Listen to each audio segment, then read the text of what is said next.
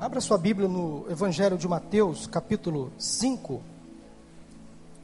Evangelho de Mateus, capítulo 5, dos versículos 14 ao 16.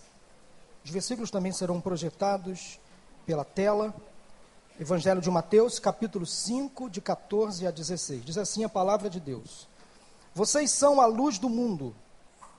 Não se pode esconder uma cidade construída sobre um monte. E também ninguém acende uma candeia e a coloca debaixo de uma vasilha. Ao contrário, coloca no lugar apropriado e assim ilumina todos os que estão na casa. Assim, brilhe a luz de vocês diante dos homens, para que vejam as suas boas obras e glorifiquem ao Pai de vocês que está nos céus. Amém? Nós estamos em meio a um feriadão, amanhã, 1 de maio, feriado nacional, Dia do Trabalhador. Marca também o início do mês que tradicionalmente dedicamos uma ênfase maior à família. E nesta manhã eu quero dizer aos irmãos inicialmente que eu vou abrir mão um pouquinho só das regras homiléticas, hermenêuticas, de exegese, para dar um recado especial à igreja é, numa mensagem preparatória ao nosso Congresso da Família. Se bem que essas regras são tão muito importantes e eu não abro mão delas, elas são importantes sim na arte da pregação, mas elas não estão acima da vontade de Deus, da palavra de Deus revelada, da unção que Deus dá a um pregador e de uma palavra específica de alerta que às vezes Deus concede a um pregador para compartilhar com a igreja. Então eu quero nesta manhã lançar mão da prerrogativa de ser o pastor de família desta igreja para trazer uma mensagem um pouco diferente, preparando os irmãos para o nosso congresso da família que vai começar na próxima quinta-feira. O tema do congresso é Minha Casa, um Farol. Esse tema é muito sugestivo e eu vou falar sobre o tema do Congresso, do porquê nós pensamos sobre esse tema ao longo desta mensagem. O convite para o Congresso da Família é para todos, porque todos nós, sem exceção, pertencemos a uma família. Daremos aqui durante o Congresso ênfases a vários assuntos e você não pode perder. Então, não importa a sua idade ou a sua condição civil, eu quero desafiar você a comparecer, incentivar você a estar aqui a partir da próxima quinta-feira. Traga seus amigos, sua família, convide vizinhos, parentes, convide pessoas, utilize as mídias da igreja, compartilhe a chamada que temos feito no Facebook, no Instagram, no Twitter da igreja, no site, ah, nos grupos de WhatsApp, compartilhe durante a semana. Peço também um apoio dos irmãos do Ministério de Intercessão, que estejam ao longo da semana orando a Deus pelo Congresso, porque falar de família, é, incentivar a igreja a refletir sobre temas que envolvem família, isso é batalha. Batalha espiritual. O inimigo não gosta, ele se levanta contra estratégias de igrejas que visem então fortalecer as famílias. Então, orem ao Senhor durante essa semana e não deixem de prestigiar de 4 a 7, aí está a programação completa, de quinta a domingo, o nosso Congresso da Família. Hoje estamos lidando com a necessidade, irmãos, de ratificar a definição dos termos casamento e família. A visão bíblica judaico-cristã sobre casamento e família que aprendemos e acreditamos está sendo aos poucos substituída, fragmentada, transformada. Tudo isso para satisfazer aos anseios de uma sociedade que está se distanciando aos poucos do Criador, perdendo a sua própria identidade. Então, como pastor de família desta igreja, sempre que posso, faço este alerta. E sendo convidado pelo nosso pastor para pregar neste domingo, Deus colocou no meu coração uma mensagem de alerta à igreja, porque a família está debaixo de um forte ataque. O inimigo é implacável, ele joga sujo, com ele não há regras. Ele vem para matar, roubar e destruir. Eu posso afirmar que casamento e família são instituições que estão se tornando reféns da modernidade. As famílias estão ficando sitiadas dentro da própria casa. Aliás, o inimigo não precisa mais levar a família para fora de casa para destruí-la. Ele tem destruído a família dentro da própria casa. Muitos lares estão se tornando vulneráveis, frágeis. Os muros das casas estão baixos demais. As portas e janelas não estão trancadas como deveriam. Daí o acesso é fácil. Dentro de casa, o inimigo está destruindo casamentos. Dentro de casa, o inimigo tem colocado filhos rebeldes. Dentro de casa, o inimigo tem colocado a perversão, as compulsões, as drogas. Tudo aquilo que Satanás criou, ele está colocando dentro das nossas casas. Nós estamos debaixo de um forte ataque. Já citei aqui em outra mensagem, vou rapidamente e novamente citar uma importante abordagem feita pelo pastor Jaime Kemp, um precursor no pastoreio de famílias aqui no Brasil. Ele escreveu um livro chamado Forças Destruidoras da Família, um grande livro, muito gostoso de se ler. Você lê talvez em um dia. É um livro muito bom. Segundo este autor, Jaime Kemp, existem pelo menos cinco forças que estão tentando destruir as famílias e, consequentemente, a sociedade. E é preciso ficar atento Pois talvez você e sua família estão sendo atacados por uma ou mais dessas forças que vou citar aqui agora, e talvez você não está percebendo.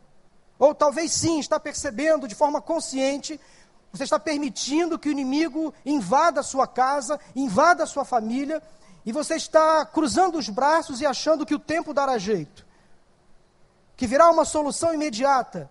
Algo sobrenatural vai acontecer, sim. Soluções podem vir.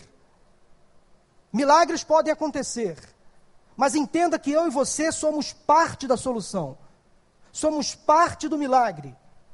Mudanças podem acontecer sim, mas eu e você somos parte integrante e ativa da mudança que Deus quer fazer dentro das nossas casas. Nós não podemos mais ficar omissos, porque o inimigo não está jogando leve, ele está jogando pesado. Há uns anos atrás, o inimigo usava de mensagens subliminares de mensagens fake. Mas agora não. Agora ele joga pesado, joga verdadeiro, ele joga de forma autêntica. Ele escancara. Ele quer destruir os nossos casamentos e as nossas famílias. E essas cinco estratégias usadas por Satanás para destruir as famílias, o pastor Jaime Kemp coloca em seu livro, e eu quero compartilhar agora rapidamente com vocês. A primeira delas é o humanismo. Quando o homem assume o lugar de Deus. Guarde isso no seu coração. Quando o homem tira Jesus do centro da sua vida e coloca ele mesmo. Deus passa a ser então mais uma figura na divindade. Agora, essa figura de Deus passa a ser ignorada, desprezada a criação, os conceitos divinos não importam mais. Há uma perda de senso de sagrado no lar. Há uma rejeição do modelo bíblico para a família. Há uma tentativa de redefinir o conceito bíblico para casamento e família. Há uma tentativa de desconstrução da heteronormatividade. Eu acho que você já ouviu isso em algum lugar. Esse, essa é a influência do humanismo essa primeira força que tem invadido as nossas casas e as nossas famílias. Mas há uma segunda força que tem tentado destruir as nossas casas, as nossas famílias, que é o hedonismo.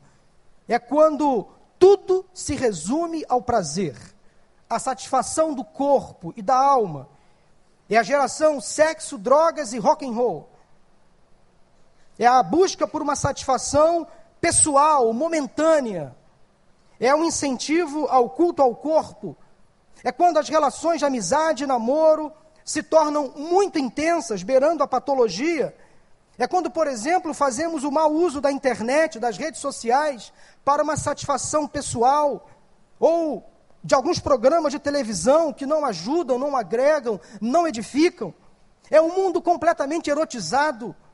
Tudo cheira a sexo, a promiscuidade. É o prazer a qualquer custo e quanto mais forte a dose do prazer, melhor.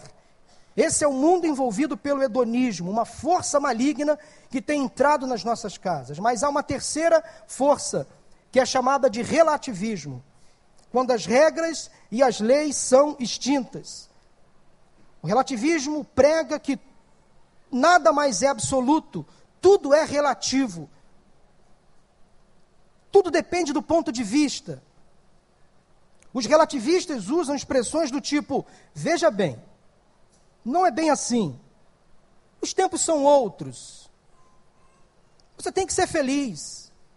O que importa é o amor. O mundo mudou. Você já ouviu alguém falar expressões, usar essas expressões? As pessoas estão perdendo os parâmetros do que é certo, do que é errado, do que pode e do que não pode, do que deve e do que não deve. Os limites que nós aprendemos lá na nossa infância agora estão sendo destruídos, derrubados. Nós precisamos de limites, todos nós, para a nossa saúde, para a nossa sobrevivência. Eles estão se perdendo. Sem falar na tentativa de implantação da ideologia de gênero, pesquise, ouça sobre isso, aprenda sobre isso. Essa é a influência do relativismo. Qualquer coisa vale, não há mais o certo e o errado, tudo é permitido. Você pode ser o que você quiser, hoje, amanhã e para sempre.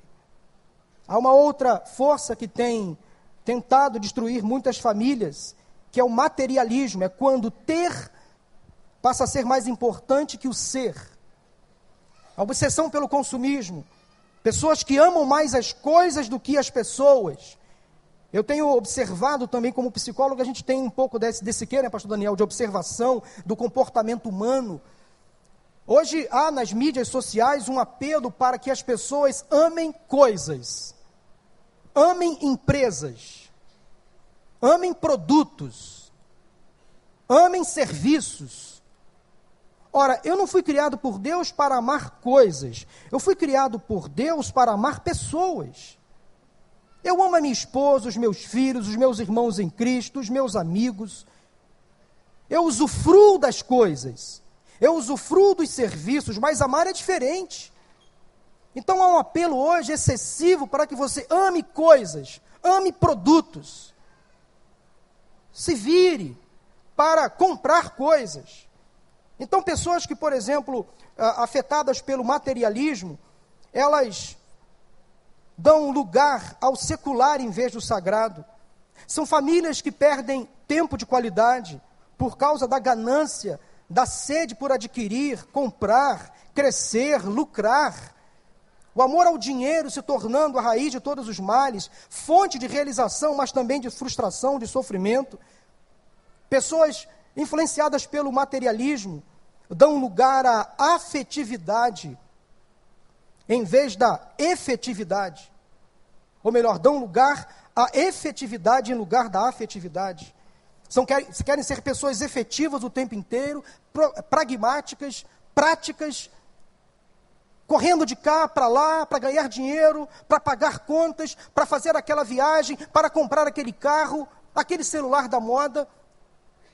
São pessoas efetivas demais, mas pouco afetivas.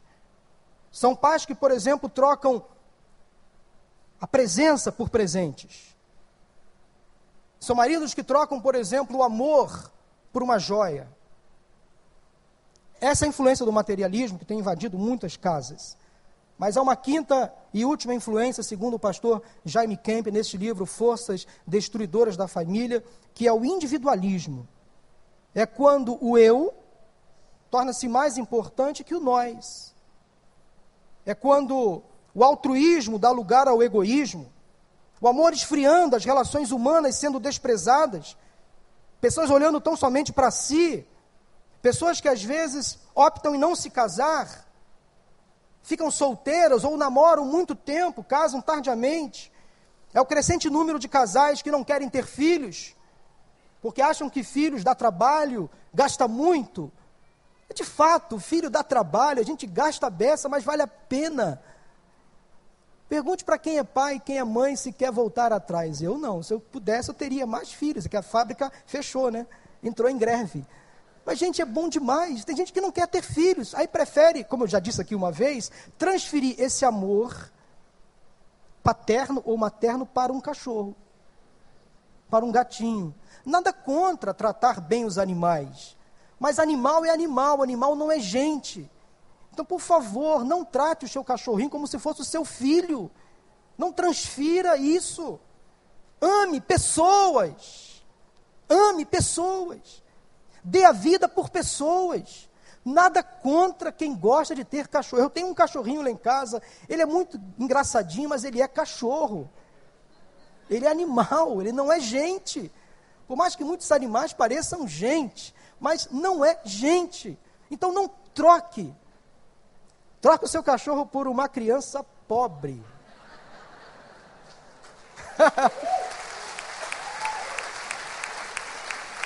Ai, meu Deus.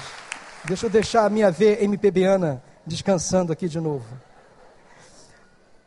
É um crescente número de casais sem filhos, um crescente número de divórcios, pessoas que pensam só em si. A tentativa da liberação do aborto, também influenciada pelo individualismo.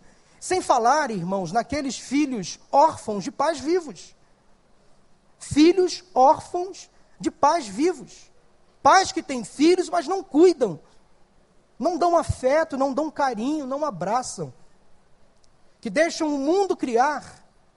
Fica às vezes abismado com mulheres que às vezes e homens que têm filhos, casais que têm filhos assim, aos montes, sem preocupação nenhuma com a segurança, com a saúde, com a educação. Deixam os filhos assim soltos, para que outras pessoas se preocupem. Quantas crianças abandonadas hoje nas ruas? Muitas delas têm pai, têm mãe, algumas não têm, mas muitas têm pai, mãe, mas onde estão? Por aí. Onda provocada pelo individualismo. Agora, quais são os resultados de tudo isso? Em algum momento, meus irmãos, a conta chega. Os resultados aparecem. Pessoas e famílias que cedem ou aderem a essas forças, pasmem, logo começam a dar sinais de desgaste e de crise. A igreja, como fonte de ensino e formação, ela não pode ficar omissa. Se existe um assunto em que você deve se preocupar, este assunto diz respeito aos ataques que a família está sofrendo, ou melhor, a sua família está sofrendo. O ofício profético da igreja precisa ser colocado em prática. Atentem para os seguintes dados que eu vou passar para vocês agora que eu pesquisei, eu conheço, eu gosto desse, desses assuntos, eu luto em defesa da família. Preste atenção que o número de separações e divórcios cresce assustadoramente no Brasil, inclusive entre casais cristãos. Segundo, segundo dados estatísticos, sete anos de casados é o período mais crítico para ocorrer o divórcio. Sete anos de casados é o período mais crítico para ocorrer o divórcio. Tem gente agora coçando a cabeça, fazendo as contas. Será que eu já passei? Será que eu estou lá?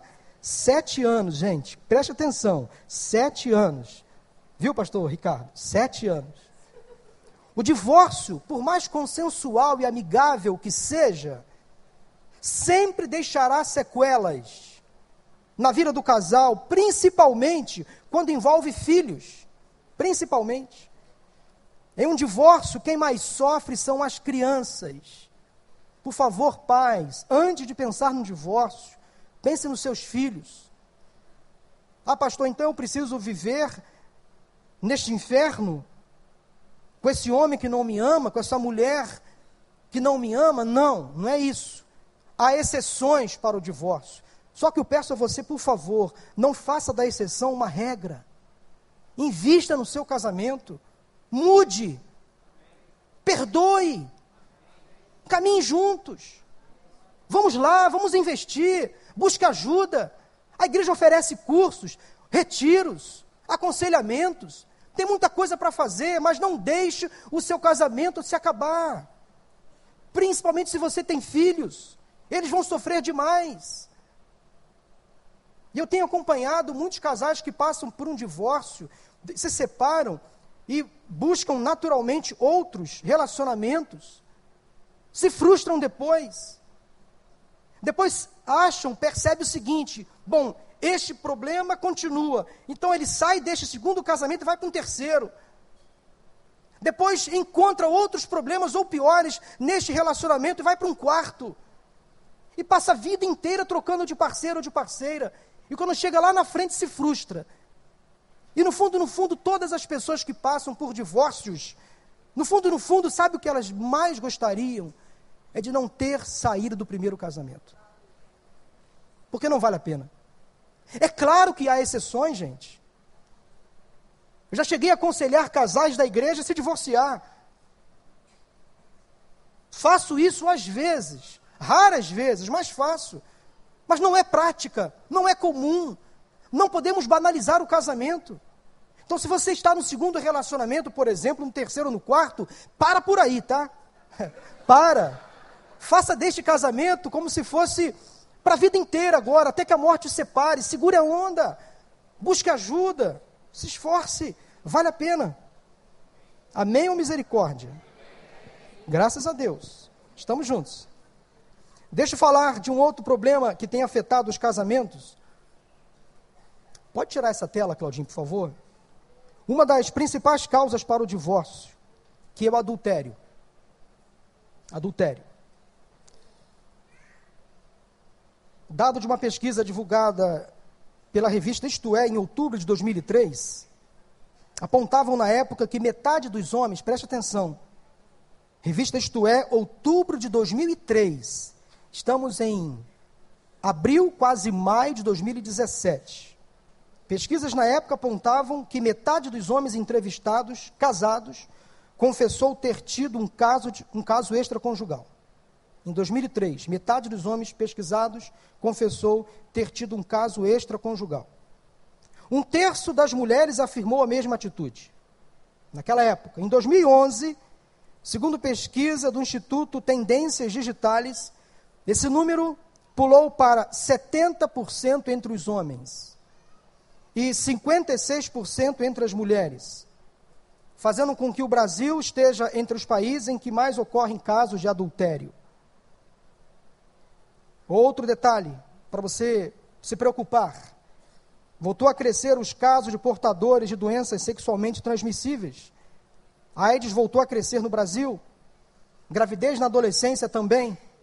As denúncias de abuso sexual contra a mulher cresceram 20% em 2014.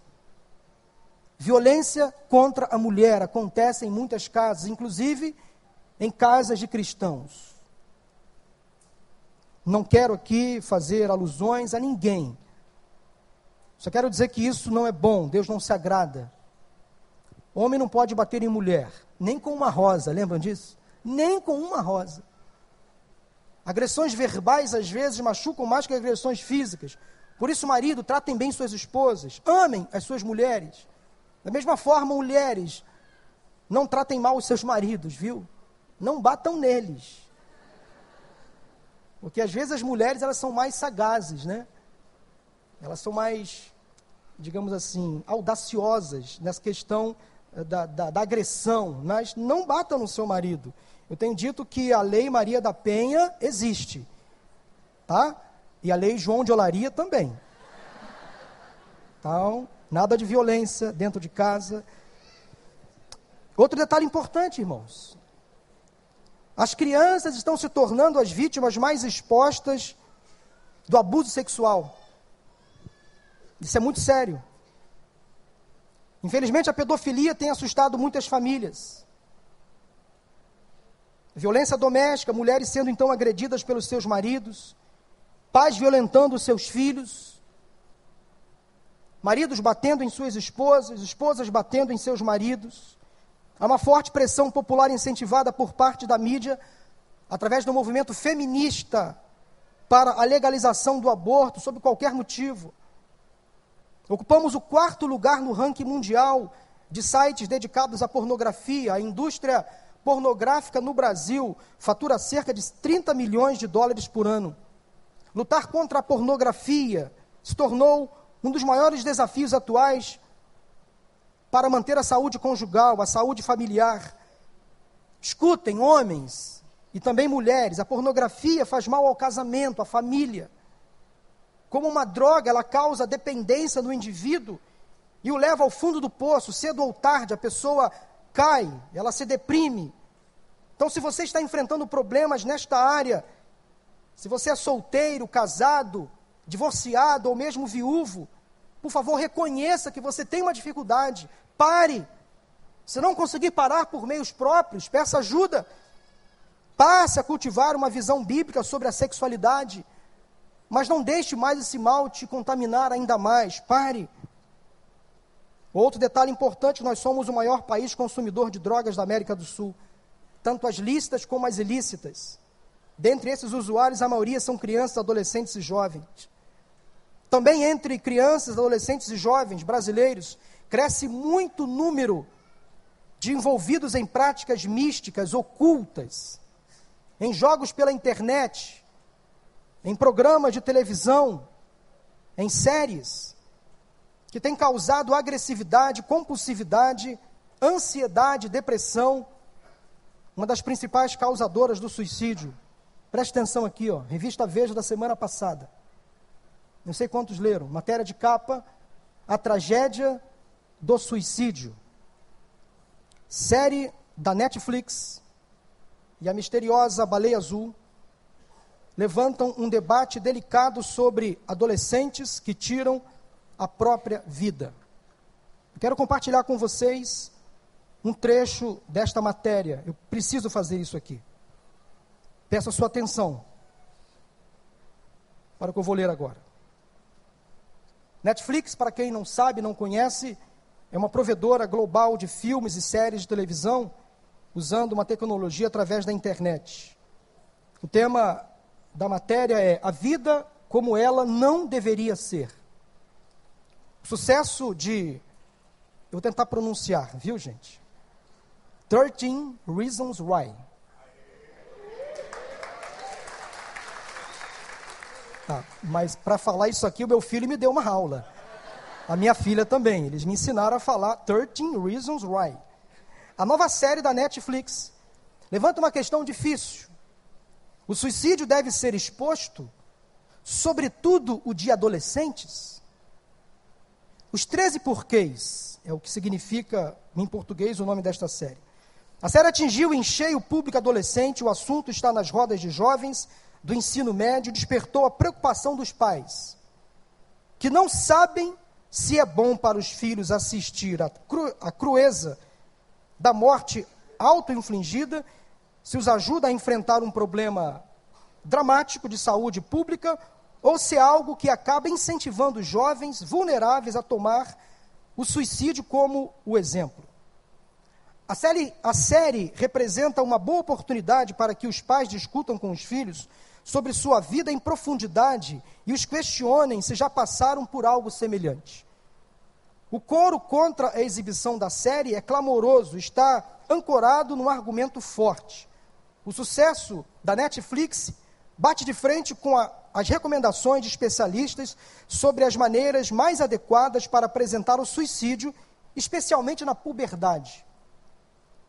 Diz Humberto Correia, psiquiatra da Universidade Federal de Minas Gerais, 13 Reasons Why é perigosa por romantizar o suicídio e simplificar o assunto ao apontar culpados. Nada do que se refira ao suicídio pode ser simples. A Organização Mundial da Saúde, OMS, tem orientações muito claras sobre como mostrar o suicídio nos meios de comunicação de massa. Devem ser evitadas descrições detalhadas do método usado ao suicídio e de como ele foi obtido, informa o texto da OMS. Os jovens enfrentam um risco maior do que os adultos quando são expostos ao suicídio, seja na televisão, seja em revistas, e podem imitar o comportamento suicida. Continuando, preste atenção. Nos Estados Unidos, o suicídio é a segunda causa de morte de adolescentes entre 15 e 19 anos, atrás apenas de acidentes, com cerca de 1.700 casos a cada ano. No Brasil, são 667 mortes anuais por suicídio. Há mais adultos que se matam, mas o crescimento de fatalidades é maior entre os jovens. Uma das fragilidades do adolescente tem origem em sua fisiologia. Nessa fase da vida, o sistema cerebral ainda não está plenamente maduro, razão pela qual os jovens são mais impulsivos e inconsequentes. Somando-se à imaturidade própria da adolescência, com uma predisposição genética e influências ambientais e sociais, o suicídio torna-se um problema de saúde pública. Entre os principais fatores de risco estão o histórico familiar, abuso físico e sexual e, fundamentalmente, distúrbios mentais. Segundo um estudo publicado no ano passado pela revista científica americana Pediatrics, nove em cada dez adolescentes que se mataram tinham alguma doença psiquiátrica. Recentemente, uma sequência de suicídios entre jovens foi associada a um jogo denominado Baleia Azul, supostamente criado na Rússia no ano passado, que coagiria jovens a cumprir metas arriscadas a mando de um líder virtual, até terminar no suicídio. A origem do jogo ainda não foi comprovada e as mortes supostamente ligadas à brincadeira estão debaixo de severa investigação. A banalização do suicídio, com essas e outras histórias mal explicadas, é um dos obscuros da condição, é um dos lados obscuros da condição humana que as redes sociais propagam sem freio. Isso é um alerta a todos nós. Eu quero compartilhar agora dois vídeos com vocês, bem rápidos dois vídeos seculares. O primeiro deles, de uma menina muito engraçada, muito conhecida nas redes sociais, é um vídeo cômico. Os dois vídeos falam do mesmo assunto. O segundo vídeo, mais sério, por uma atriz conhecida. Passa para mim, para mim, por favor esses dois vídeos na sequência. Todo mundo só fala de baleia azul. Mas como diria minha mãe, você não é todo mundo, então hoje eu vou falar sobre baleia azul. Mas o que é o jogo, eu acho que todo mundo já sabe. O que ninguém tá vendo é que essas crianças estão jogando esse jogo porque ninguém tá controlando. Hoje em dia é tanta informação psicopedagógica na cabeça dos pais que eles estão ficando frouxos mesmo. É muito. É preciso preservar o espaço individual das crianças. As crianças precisam ter sua privacidade respeitada. Os pais devem saber os limites das invasões para não constranger os pequenos. Ai, ai, ai, ai, ai. Se eu pudesse dar um conselho, sabe o que eu diria? Invada. Invada sim. Tá liberado invadir a privacidade do teu filho. Eu prefiro invadir a privacidade do meu filho do que um vagabundo invadir a mente dele. Esse negócio de criança com segredinho, celular bloqueado, computador no quarto com senha, é um prato cheio para bandido, pedófilo, estuprador, traficante, até político se aproximarem dela. No meu tempo não tinha essa de ficar guardando segredo da minha mãe, não. Minha mãe queria saber até os sonhos que eu tinha. E se eu não contasse a verdade, eu apanhava. Eu acordava de manhã e ela vinha. E aí, sou eu com que essa noite, hã? Menina, olha, tu não mente pra tua mãe, hein, menina? Eu sonhei, eu sonhei que eu tava voando, mãe. Hum, tá. Só que os tempos são outros, tudo mudou. Antigamente, o máximo que uma criança tinha era um diário com um cadeadinho da Moranguinho, que era mole mole abrir com grampo. Só que agora o cadeado da Moranguinho tem uma senha de 12 dígitos, impressão digital, um botão que liga e desliga, que muitas vezes a gente nem sabe onde fica. Vejam como as coisas mudaram. No passado, você tava lá brincando na rua, tua mãe te gritava, mandava você entrar pra casa e falava: Olha aqui, não quero você conversando com Carlinhos, tá? Carlinhos não é flor que se cheire, tá entendendo? Você ia pra casa e pronto você não falava mais com Carlinhos. Hoje em dia, seu filho tá lá na rua conversando com Carlinhos. Aí você dá um grito nele, manda ele entrar. Ele entra. Vai para onde? Vai pro computador. E com quem que ele vai conversar? Isso mesmo, Carlinhos. Por isso, pega o telefone dessa criança e vai lá ver se ele tá jogando baleia azul, boto cor-de-rosa, jumento amarelo, zoológico todo. Pode ser que você não ache nenhum animal colorido? Pode ser. Mas quem sabe você não acha lá um matinho verde, um relacionamento abusivo. Esse papo de levar a criança no especialista caso você perceba alguma mudança no comportamento dela é muito legal. Se você puder, faça. Dou todo o apoio e incentivo. Mas o que a galera esquece é que, infelizmente, a maioria das pessoas não tem condição de ficar levando um filho num psicólogo, num psiquiatra psiquiatra. A realidade é um pouquinho mais dura que isso. Existem algumas opções de atendimento psicológico grátis, claro, mas sabemos que a saúde pública brasileira, apesar de ser um sistema interessante, não funciona como deveria. Eu vou deixar aqui nos comentários um link bem interessante para quem quiser saber como e onde procurar. De qualquer maneira, o tratamento psicológico não é como uma laringite que você toma um remédio e passa. Por isso, senhores pais e responsáveis, além de remediar, Abra um olho. Não dê moleza, não. E nem tanto espaço assim. Hoje teu filho pode achar ruim, mas o mais importante é que daqui a 10 anos ele vai estar tá vivo.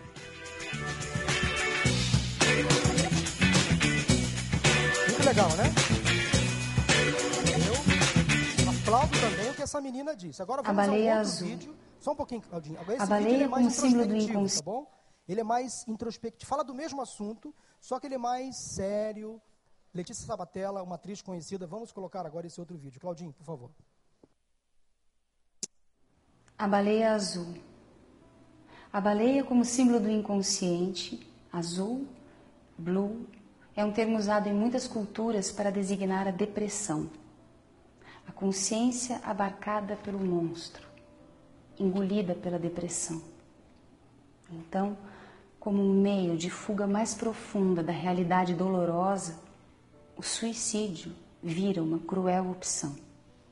Obviamente, é a fuga da luz, Psicopatas criaram este jogo e se aproveitam da extrema vulnerabilidade emocional para exercerem o seu sadismo. Este é o jogo que dá vazão ao desejo de morte de jovens que se sentem sem alternativas e sem um sentido para a vida.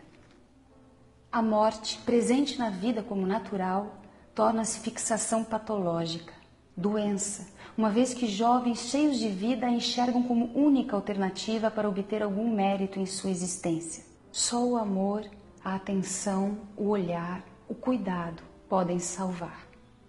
É importante prestar mais atenção aos nossos jovens.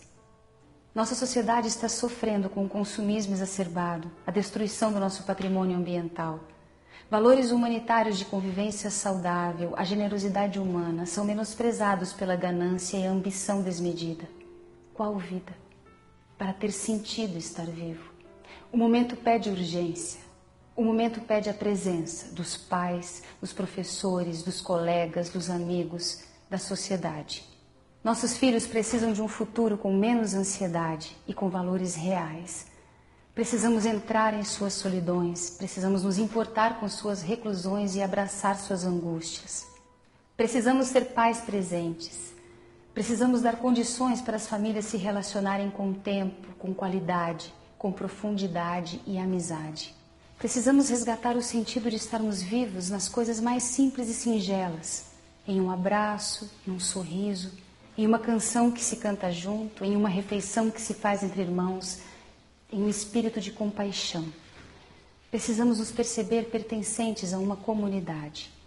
Somente assim, então, poderemos afogar este jogo maligno, porque ele sim terá perdido totalmente o sentido. Muito bem. É isso mesmo, jogo maligno. Atenção, pais. Sejam mais presentes na vida dos seus filhos. Não deixem eles muito tempo sozinhos. Como disse a Marcela Tavares naquele primeiro vídeo, vasculhe mesmo.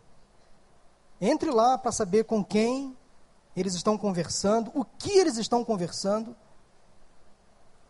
Eu sou um pouco ainda avesso às redes sociais, eu só tenho só uso o WhatsApp, mas não tenho Facebook, não tenho Instagram, sou um pouco resistente ainda a essas ferramentas.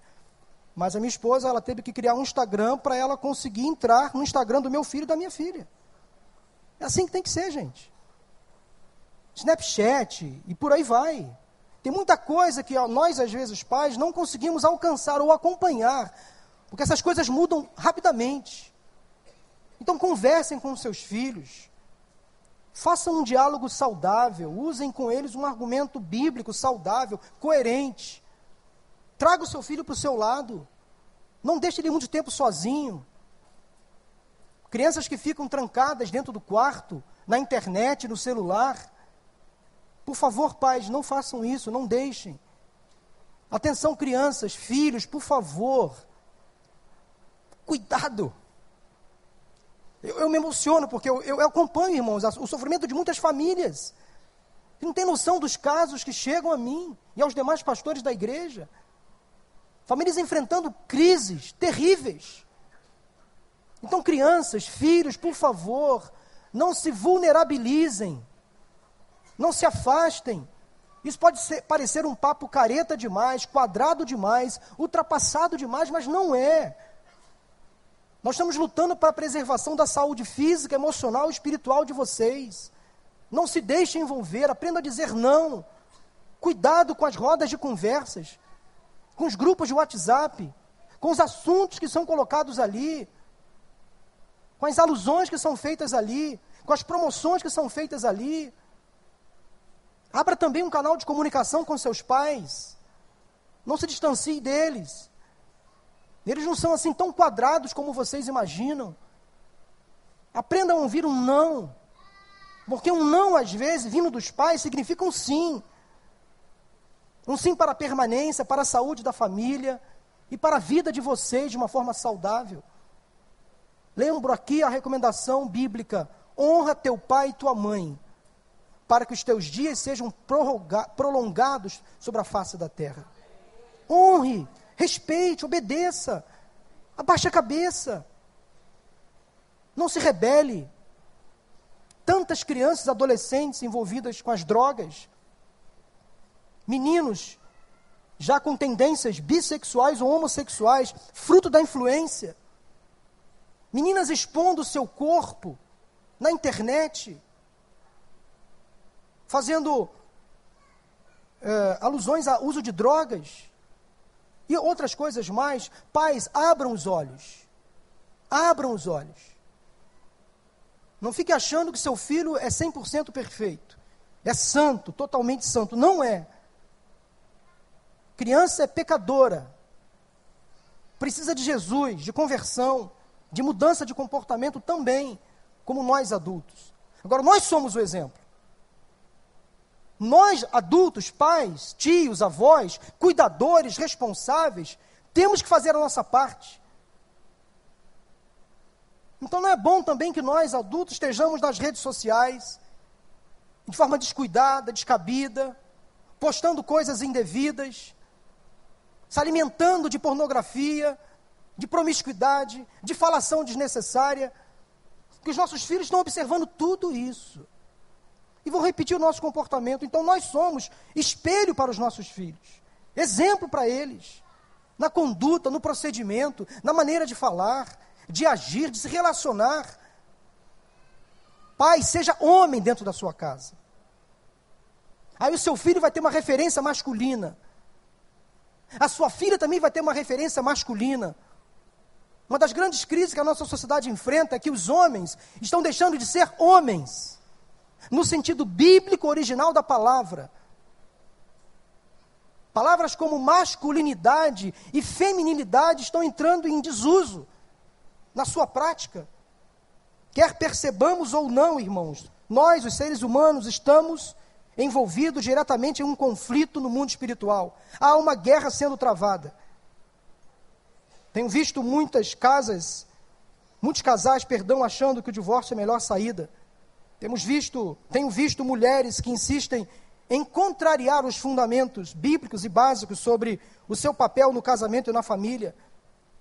Para algumas mulheres, a palavra submissão tem que ser riscada da Bíblia.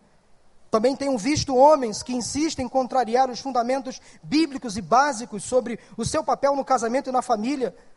Para alguns homens, a palavra amor, amar a mulher, amar a esposa, essa palavra não está sendo mais compreendida e nem praticada. Há uma confusão de papéis desnecessária, porque a Bíblia é muito clara. Muitos homens e mulheres perderam o conceito, então, do que é ser masculino, do que é ser feminino. E, como consequência, estão perdendo completamente a identidade como criaturas conforme o plano original de Deus. E o pior já está acontecendo.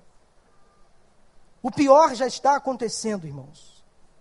Lares se desfazendo, famílias se destruindo, crianças, adolescentes, jovens, adultos, idosos estão em crise. O que fazer então?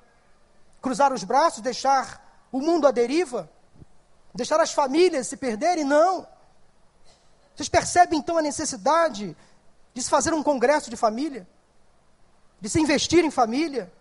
Vocês notam que há uma urgência de pregar sobre família e sobre os ataques que as famílias estão sofrendo? Vocês concordam comigo que há uma necessidade urgente de se oferecer às famílias ferramentas e meios para que ela consiga prevenir esses problemas, esses ataques e corrigir também os erros? Deus deseja que as nossas casas sejam como um farol Aqui está o farol. Precisamos criar lares fortes e que sirvam de referência e de apoio aos demais.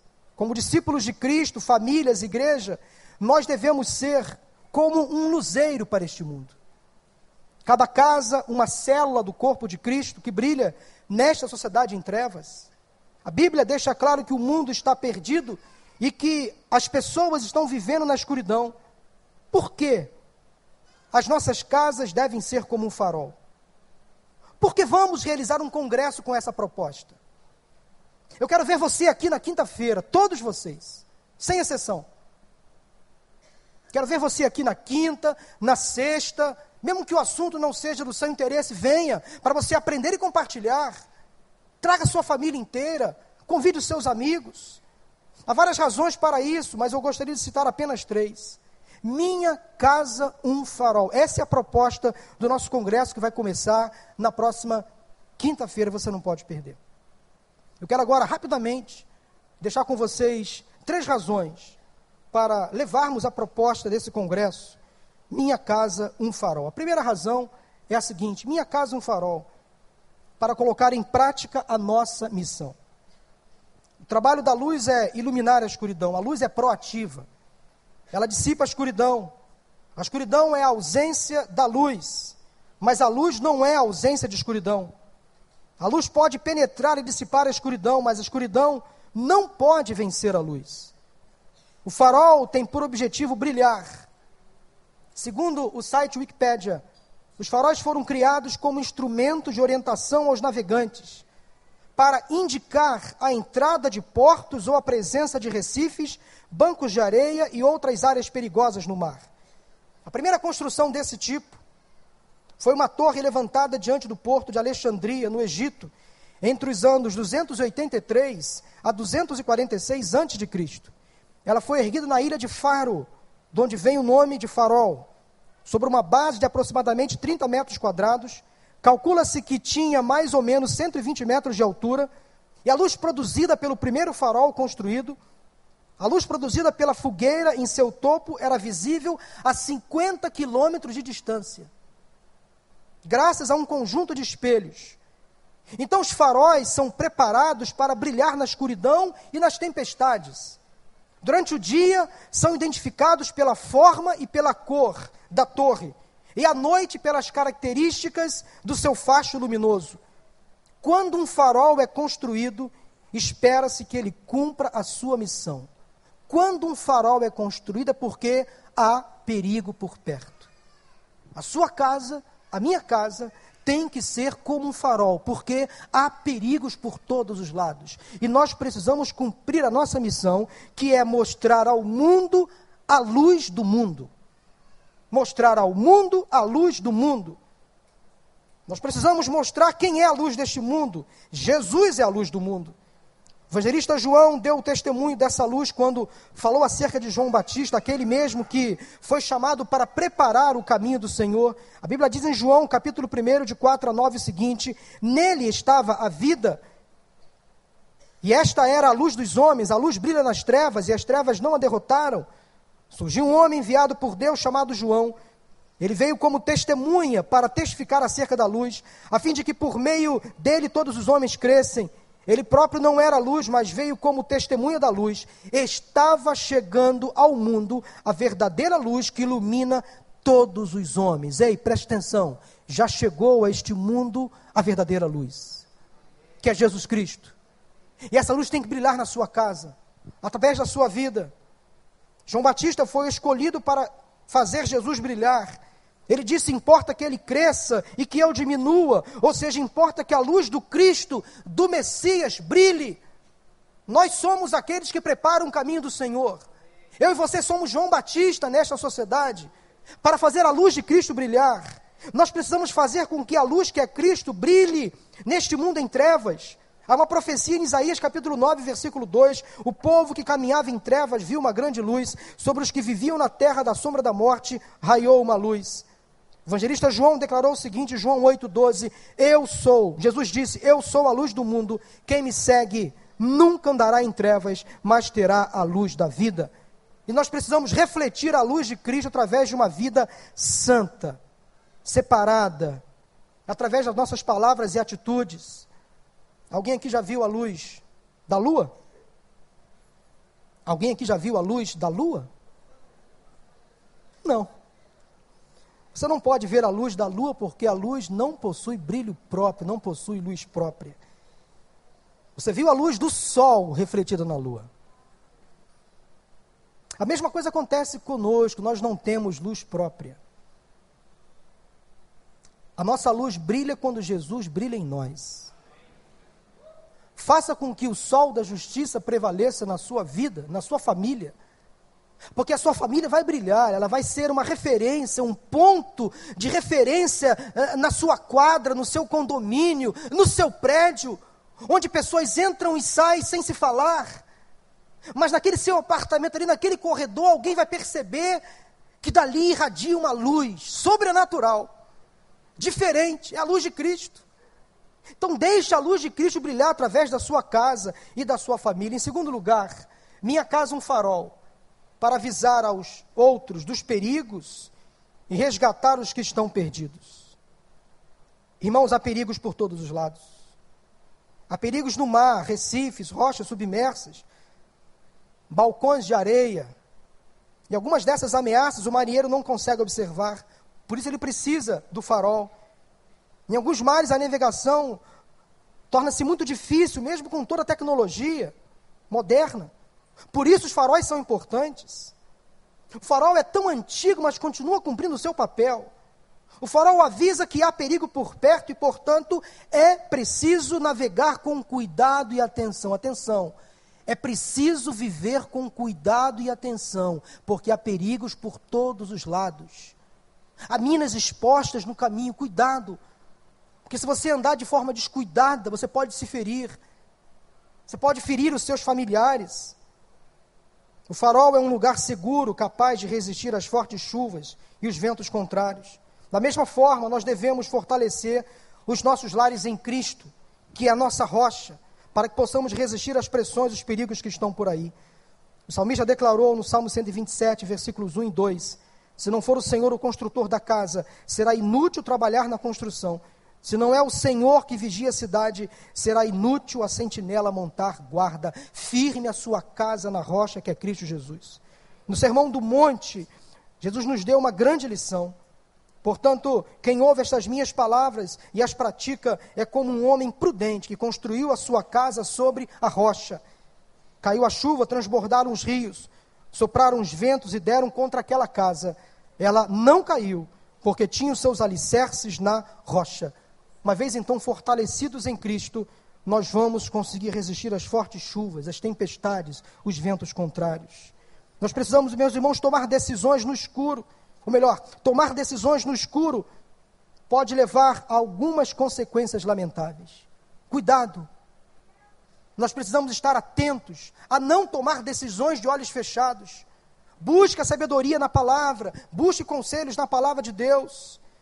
Não vá para lugares desertos, escuros. Para quem já esteve em lugares muito escuros, ou sabe, já estudou como interior de uma caverna, ou fundo de um mar, por exemplo, sabe que lá se encontram animais cegos. Por que eles são cegos? Porque eles vivem na escuridão. Quem vive na escuridão não precisa de luz, não precisa enxergar.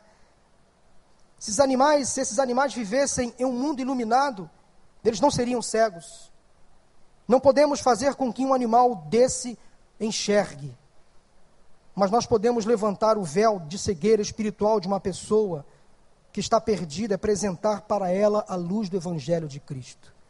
Há muitas pessoas entre nós vivendo na escuridão. E nós somos aquelas pessoas, como um farol, que vai acender a luz para que elas possam enxergar o caminho a seguir. Nós somos os resgatadores, ou seja, aqueles que buscam os que estão perdidos na escuridão, que avisam que há perigos no mar, avisam que eles estão à deriva. Nós somos aqueles que vão se importar com os que estão perecendo. Nós somos aqueles que precisam agir com amor, com compaixão e com misericórdia. Nós não podemos mais nos conformar com a miséria espiritual que este mundo está vivendo. Há crentes em nossas igrejas, irmãos, que estão fazendo coro com aqueles que falam contra a palavra de Deus. Há crentes abandonando o primeiro amor e se juntando aos infiéis, aos idólatras, aos céticos, e formando com eles uma estranha parceria. Parece que a recomendação do apóstolo Paulo anda sendo muito mal interpretada por alguns quando disse a igreja em Corinto, no capítulo 9, versículo 22 e 23, para com os fracos tornei-me fraco, para ganhar os fracos. Tornei-me tudo para com todos, para de alguma forma salvar alguns.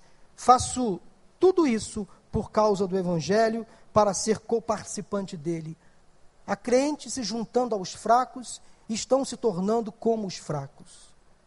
A crente se juntando aos loucos estão se tornando como os loucos.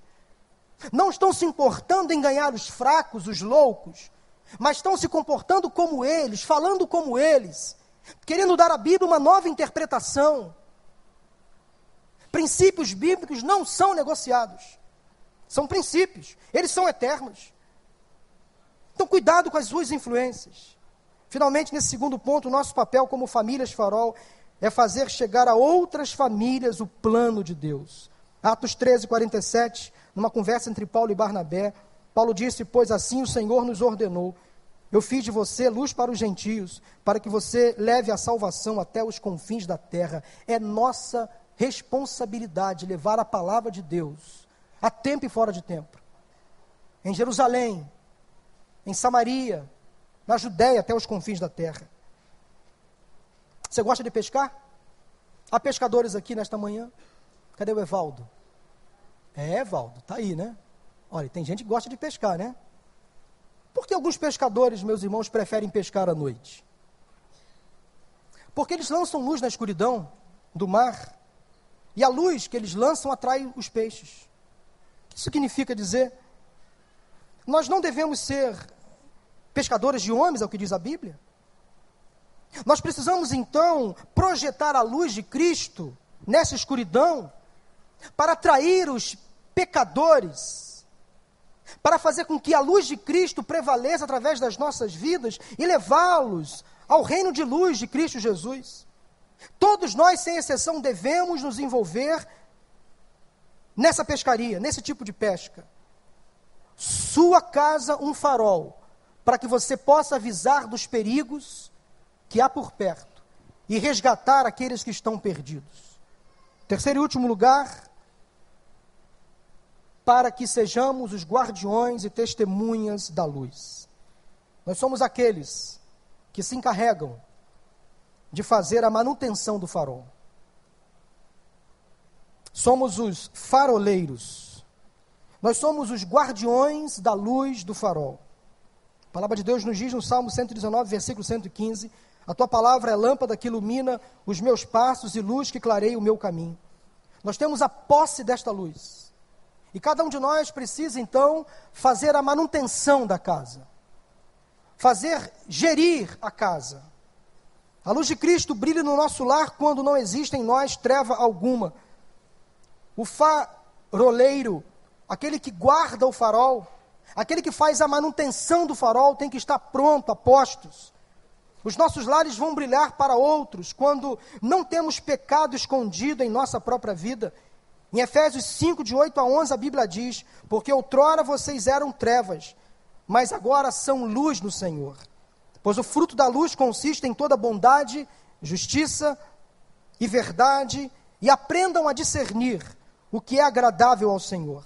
Não participem das obras infrutíferas das trevas. Antes, exponham-nas à luz. Nós temos que ter um padrão de vida santo, separado, como diz a palavra de Deus. Faça da sua casa um farol. Faça a manutenção preventiva e, se possível, corretiva dentro do seu casamento, dentro da sua família. Quero terminar contando uma história uma velha história de um faroleiro que trabalhava em um farol próximo à costa e recebia suprimento de óleo uma vez por mês para manter a luz do farol acesa. Por ficar próximo à costa, ele tinha convidados frequentes, moradores de uma aldeia próxima, que chegavam até aquele homem que fazia manutenção do farol e pedia ajuda. Moradores pediam óleo. Uma noite, uma mãe da aldeia pediu óleo para manter seus filhos aquecidos. Outra vez, um homem pediu óleo para usar na sua lamparina. Outros precisavam de óleo para lubrificar suas máquinas e rodas. Com todos os pedidos se intensificando, e eles eram legítimos, O guardião do farol tentou agradar a todos e foi distribuindo óleo até que a sua reserva acabou antes do tempo. E a luz do farol apagou. Sem óleo, sem luz, logo o farol se apagou. Naquela noite, vários navios naufragaram e vidas foram perdidas.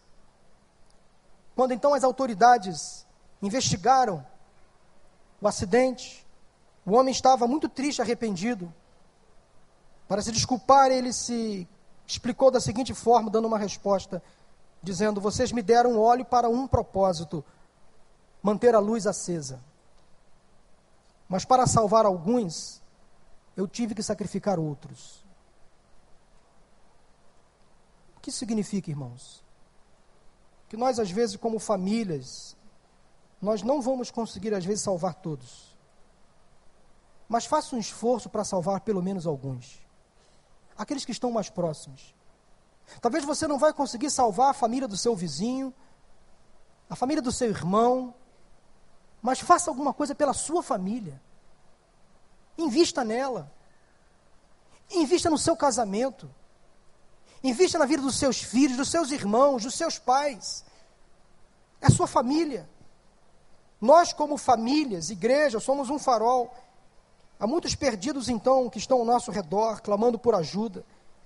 Às vezes nós não vamos conseguir suprir a todos, não conseguiremos salvar a todos, alimentar a todos, mas devemos fazer algo por aqueles que estão ao nosso redor, mais próximos de nós, diante do nosso raio de ação. Alguns vão morrer, porque não verão a luz, outros serão alcançados por outros faróis Deus vai levantar outros faróis para salvar outras casas. Mas aquelas que estão ao seu redor, faça alguma coisa, por favor. Aquelas famílias que estão próximas a você, interceda. A sua família, interceda. Quero concluir com uma última mensagem dizendo que um farol é somente uma estrutura relativamente simples e pequena, comparada a um oceano tão vasto mas ele faz uma diferença muito além do seu tamanho e da sua capacidade. Essa metáfora é válida para os cristãos que precisam causar um impacto sobre a escuridão. Você pode ter dificuldades, falhas, você pode ser pequeno, frágil, mas Deus pode usar a sua vida tremendamente para abençoar a sua família. Meninos e meninas, crianças, filhos, Deus pode usar a vida de vocês para abençoar o casamento dos seus pais. Seu pai e sua mãe podem não se divorciar.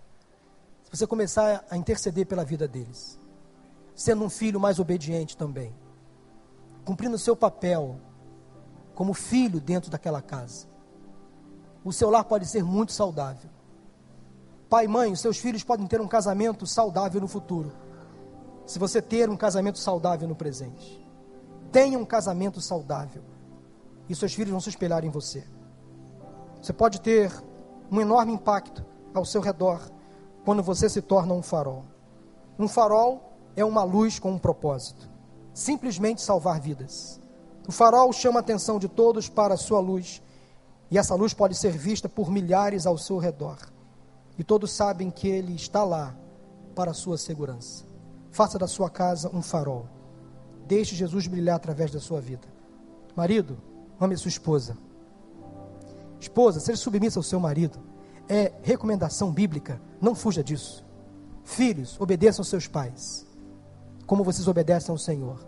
Pais, não irritem os seus filhos. Tratem-nos com carinho, com cuidado. Irmãos, suportem-se uns aos outros. Se amem, se protejam. Todos podem te abandonar. Mas a família vai estar com você até a hora da sua morte. Os amigos vêm e vão, da escola, do trabalho, até aqueles mais chegados. Eles vêm e vão, mas a sua família vai estar com você durante toda a sua vida. Sansão foi um homem chamado por Deus, Nazireu, se desviou, fez coisas erradas. Os seus pais cuidaram dele, criaram ele na palavra de Deus, mas ele resolveu se afastar. Lá na frente, quando ele morreu, seus pais já estavam mortos. Quando você lê o texto, você vai perceber que lá no finalzinho do capítulo 36 de Juízes, se não me falha a memória, diz que os irmãos de Sansão foram lá resgatar um corpo dele nas ruínas do palácio e levaram Sansão para ser sepultado lá junto dos seus pais. Os seus pais, os seus irmãos vão estar com você para a vida inteira. Eles nunca vão te abandonar, porque família é isso, gente. Tá com a gente o tempo todo. Família dá trabalho, tem briga. Que família não tem briga? Não tem discussão. Não tem aqueles arranhões no relacionamento. Quantas vezes, às vezes, a gente briga dentro de casa, fica estressado, discute. Mas a gente volta, reflete, pede perdão, volta a estar com aquela pessoa que a gente ama. Então, se há familiares aqui hoje, nesta manhã, sem se falar, em nome de Jesus, Deus coloca essa palavra agora no meu coração. Há familiares aqui que não, não estão se falando, irmãos que estão em guerra, em crise, em nome de Jesus, faça isso acabar agora em nome de Jesus. Em nome de Jesus. Aproveite essa deixa que eu dei. No final desta mensagem, se aproxime do seu irmão, da sua irmã, carnal, e peça perdão, dê um abraço e diga assim: está perdoado. Ou diga assim: me perdoe. Pronto, é só isso. Deixa Deus fazer o restante. Talvez há casais aqui em crise, uma relação conjugal quase condenada ao fracasso. Em nome de Jesus, agora é hora da restauração. Não deixe passar essa oportunidade. Quem sabe a gente aqui procurando um advogado para o divórcio. Com todo carinho e cuidado aos advogados que atuam na área de família. Mas se depender da igreja de Cristo, nós não vamos mais fazer divórcio nesse país. Eles vão procurar se especializar em outra área do direito. Direito familiar? Não. Em nome de Jesus. Nós não podemos alimentar essa indústria que cresce no Brasil, que propaga o divórcio, crise nas famílias, em nome de Jesus. Marido, ame sua esposa, em nome de Jesus. Lute pelo seu casamento. Amanhã começa o mês da família. Invista no seu casamento e na sua família. Venha quinta-feira, vem cá, vem cá ouvir a voz de Deus. Deus vai falar com você. Feche seus olhos, eu vou orar por você agora. Talvez há pessoas aqui solteiras, divorciadas, que se frustraram num casamento. Eu quero orar por você também. Tem gente que talvez aqui entrou e não concorda com algumas coisas que eu falei. Eu quero orar por você também. Talvez você esteja sendo influenciado por essas correntes, por essas filosofias modernas. Eu vou orar por você também. Ó oh, Deus, em nome de Jesus, a tua palavra foi pregada nesta manhã. Eu fui fiel àquilo que o Senhor colocou no meu coração. Foi difícil falar algumas coisas aqui hoje, mas submisso à tua vontade eu falei. Agora eu te peço que o teu Espírito Santo complete a obra Aquilo que eu disse que não foi entendido, Pai, esclareça pelo teu espírito. Se alguém não concordou e eu compreendo, mas se veio do Senhor, esclareça em nome de Jesus. Tira toda a venda dos olhos em nome de Jesus. Toda cegueira espiritual. As pessoas que se envolvem em trevas, trevas de relacionamento, trevas de influências. Ó oh, Deus, se há alguém aqui com espírito de morte, repreenda em nome de Jesus. Se algum jovem adolescente pensando em suicídio, em função de influências malignas, nós repreendemos em nome de Jesus. Que se afaste, ó Deus, dos nossos, das nossas crianças, dos nossos adolescentes e jovens, todo espírito de suicídio, de morte, de trevas. Ó Deus, dê luz a essas famílias, Senhor. Dê autoridade a esses pais, para que eles não abandonem os seus filhos.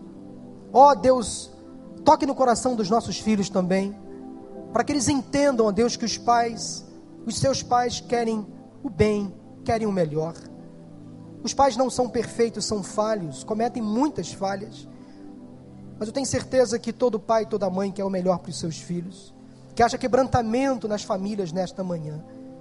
Eu te peço pelos casais, restaura relacionamentos aqui nesta manhã, renove votos de compromisso, de aliança. Abençoe os filhos, os irmãos, aqueles que não se falam, que nesta manhã, ó Deus, seja um tempo de restauração nos relacionamentos. Aquelas pessoas frustradas que passaram por um divórcio, que acham que casamento não vale mais a pena. Ó oh, Deus, quem sabe traga de volta o amor perdido. Reaqueça a esperança nesse coração. Traga paz às famílias. É a minha oração, o meu desejo. Entregamos a Ti o mês de maio, o mês da família, tudo que vai acontecer na Tua igreja, o nosso congresso. Fale tremendamente conosco. Queremos ver vidas aqui sendo impactadas para a Tua honra e para a Tua glória. Eu oro em nome de Jesus. Amém. Amém.